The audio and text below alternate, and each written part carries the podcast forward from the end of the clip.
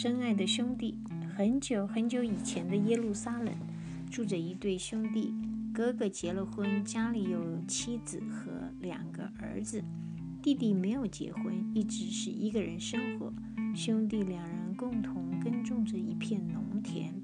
这一年收获的季节来到了，辛苦了一年的兄弟二人收获了很多小麦、玉米和水果。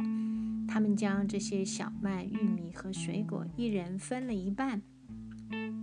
晚上回到家里，弟弟回想起了白天将粮食、水果和哥哥平分的事。他觉得这样分对哥哥来说十分不公平。哥哥家里一共有四口人，比起一个人生活的我，他们需要更多的粮食才对。而且哥哥以后还要给两个孩子买衣服，还要送他们上学，用钱的地方还有很多，而我却同哥哥分了一样多的粮食和水果，我真是太不懂事了。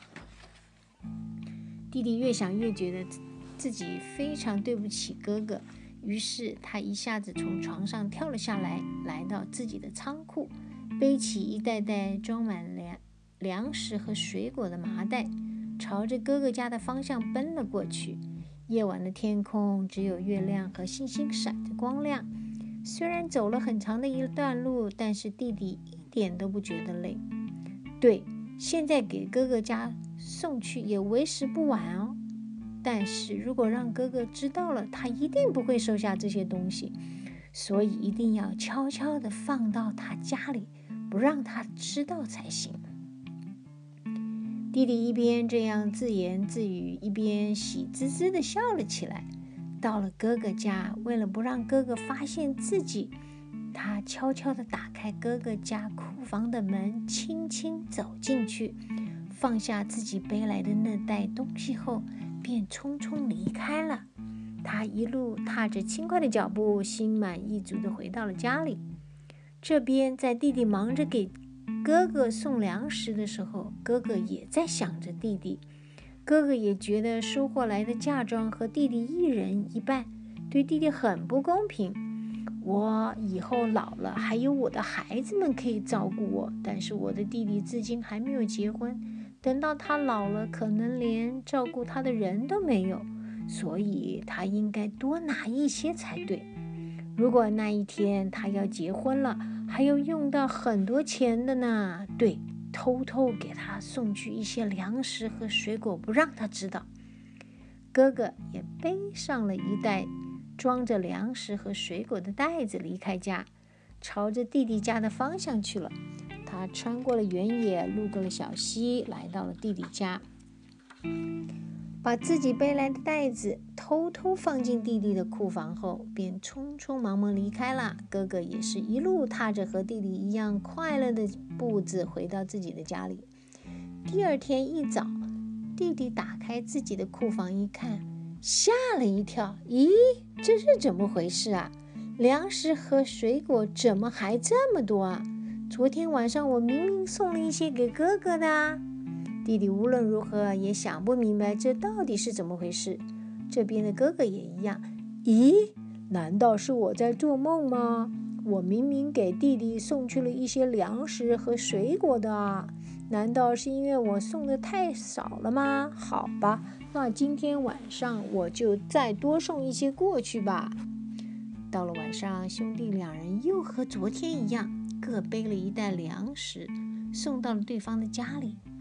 第二天早上一看，自己的库房还是和原来一样，满满的。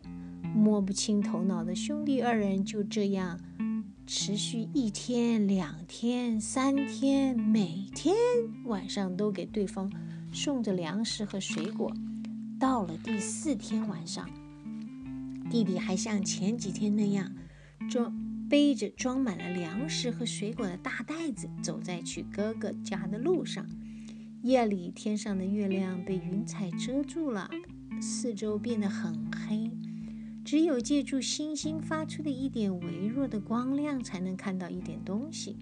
翻过离村子很远的一个小山坡，周围变得荒凉起来，看不到一点人的踪影和半点灯光。